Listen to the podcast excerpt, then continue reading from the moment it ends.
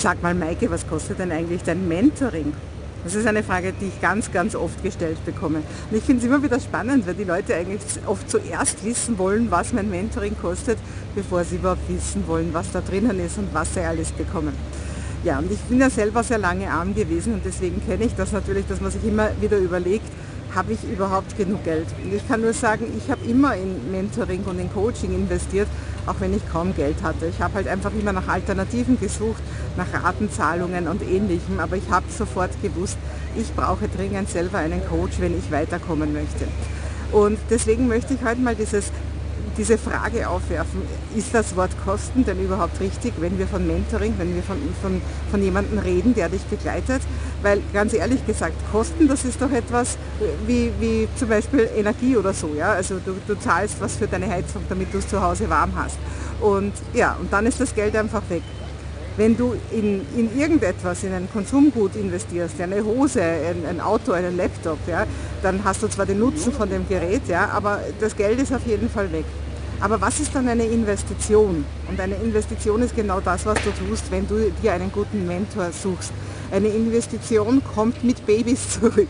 Return on Investment, ROI ist da das Wort. Ja? Und Return on Investment heißt, dass du was zurückbekommst für dein Investment und im besten Fall natürlich ein Vielfaches.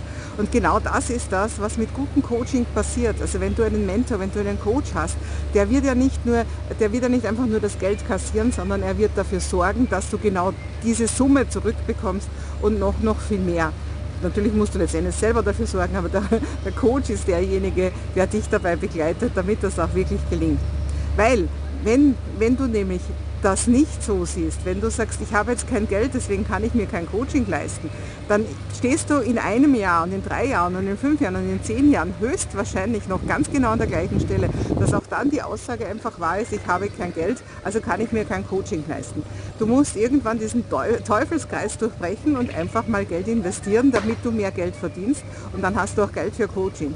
Und ich habe immer in Coaches investiert, eben selbst als ich noch kein Geld hatte und ich habe auch heute immer Coaches. Ich habe gerade heute wieder einen ganzen Tag Coaching mit meinem lieben Coach David Solano gehabt und ich werde das nie aufhören. Auch der David hat einen Coach, wie wir neulich auch mal festgestellt haben in einem Interview, das ich mit dem David gemacht habe. Und wenn wir schon über Kosten reden, dann lass uns doch mal ganz anders über Kosten denken was kostet es dich, wenn du keinen Coach hast. Ja? Und das sind die Opportunity-Kosten. Und Opportunity-Kosten, die können sehr, sehr teuer sein. Das sind die Kosten, dass du nichts tust. Und das willst du nicht. Also, wenn du weiterkommen willst, dann wirst du jemanden brauchen, der dich unterstützt und der einfach selber schon weiter ist. Und das ist eine Investition und keine Kosten.